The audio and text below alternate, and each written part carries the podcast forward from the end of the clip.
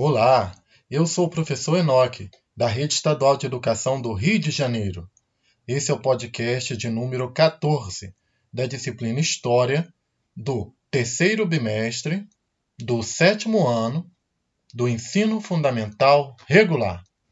Neste podcast, vamos falar um pouquinho da imigração japonesa para o Brasil. Na segunda metade do século XIX, o Brasil passava por diversas transformações importantes.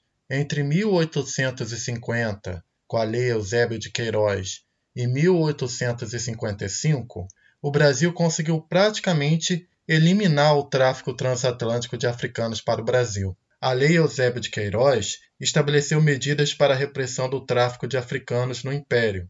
Sua promulgação é relacionada, sobretudo, às pressões britânicas sobre o governo brasileiro para a extinção da escravidão no país. Diante da interrupção do tráfico transatlântico, o mercado de escravizados inflacionou. Os fazendeiros recorreram a duas alternativas: a compra de pessoas escravizadas de outros senhores ou contratavam mão de obra imigrante europeia. Existia muito preconceito racial em relação aos descendentes de africanos no mercado de trabalho formal. Os donos das fazendas de café preferiam, influenciados por teorias racistas do século XIX, contratar o trabalho do imigrante europeu, mesmo que o descendente de africanos soubesse fazer o trabalho. No período da República, foi aprovada em 1892 a Lei número 97, que permitia a imigração de japoneses e chineses ao Brasil. As companhias particulares que promoviam a imigração do Japão para o Brasil vendiam a ideia de enriquecimento rápido através do plantio de café no Brasil. Por sua vez, com o crescimento da população no Japão, o governo japonês passou a estimular a imigração. Para o Brasil, eram permitidas somente a vinda de pessoas casadas e com filhos. Os imigrantes japoneses chegavam presos a contratos de trabalhos com multas pesadíssimas. Encontravam a barreira do idioma muito diferente. Além disso, os donos de terras não preparavam um ambiente adequado de alojamento, tratando os japoneses de uma maneira que, em vários aspectos, lembrava o tratamento desumano dado aos escravizados africanos. Alguns cumpriam o trabalho e depois iam embora das fazendas em direção às cidades ou para outros estados. Outros iam para lugares onde poderiam ter acesso às terras com preço mais barato, fugindo das fazendas. Um outro ponto importante que é preciso que se diga é a xenofobia enfrentada pela comunidade nipo-brasileira, principalmente no período da Segunda Guerra Mundial, entre 1939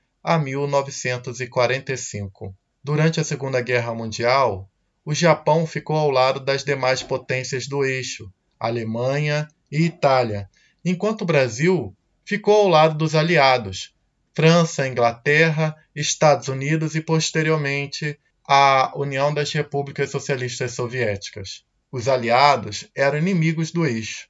Dentro desse contexto, os japoneses e seus descendentes no país começaram a ser tratados pejorativamente pela expressão xenófoba elemento amarelo, inclusive por parte de políticos brasileiros, que pediam a proibição da imigração japonesa ao Brasil. O governo tomou uma série de medidas de caráter nacionalista que prejudicaram a comunidade japonesa do Brasil. Fechou escolas, clubes esportivos, associações de formação nipônica, Membros da comunidade tinham propriedades e bens confiscados, eram expulsos de suas propriedades rurais e boa parte dos membros da comunidade nipônica se mudou para as cidades. Este é um dos motivos da comunidade nipo-brasileira atual ser majoritariamente urbana. Nós podemos ver algumas influências culturais da cultura japonesa na formação do Brasil. Os japoneses influenciaram, por exemplo, nos nossos hábitos agrícolas e culinários,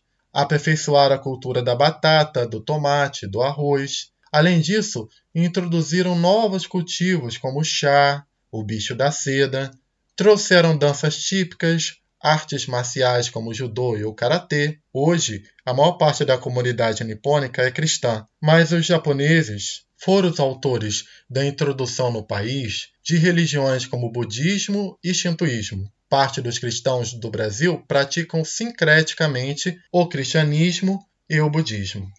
Neste podcast, você se deparou com duas palavras diferentes. Uma era xenofobia e a outra é nipo brasileiro. Bem, vamos lá. Xenofobia é o medo ou aversão a uma pessoa ou grupo social diferente ou que vem de fora. Por exemplo, é a forma como muitas pessoas lidam com os imigrantes, vendo os imigrantes como uma ameaça à cultura do país. Isso é xenofobia. E a palavra nipo brasileiro está fazendo referência ao indivíduo ou a algo que tem uma ascendência japonesa, que tem uma origem japonesa. Aqui terminamos esse podcast. Espero que você tenha gostado. E se ficar algumas dúvidas, consulte o material escrito, as videoaulas e procure a ajuda de sua professora ou professor. Grande abraço e até o nosso próximo encontro!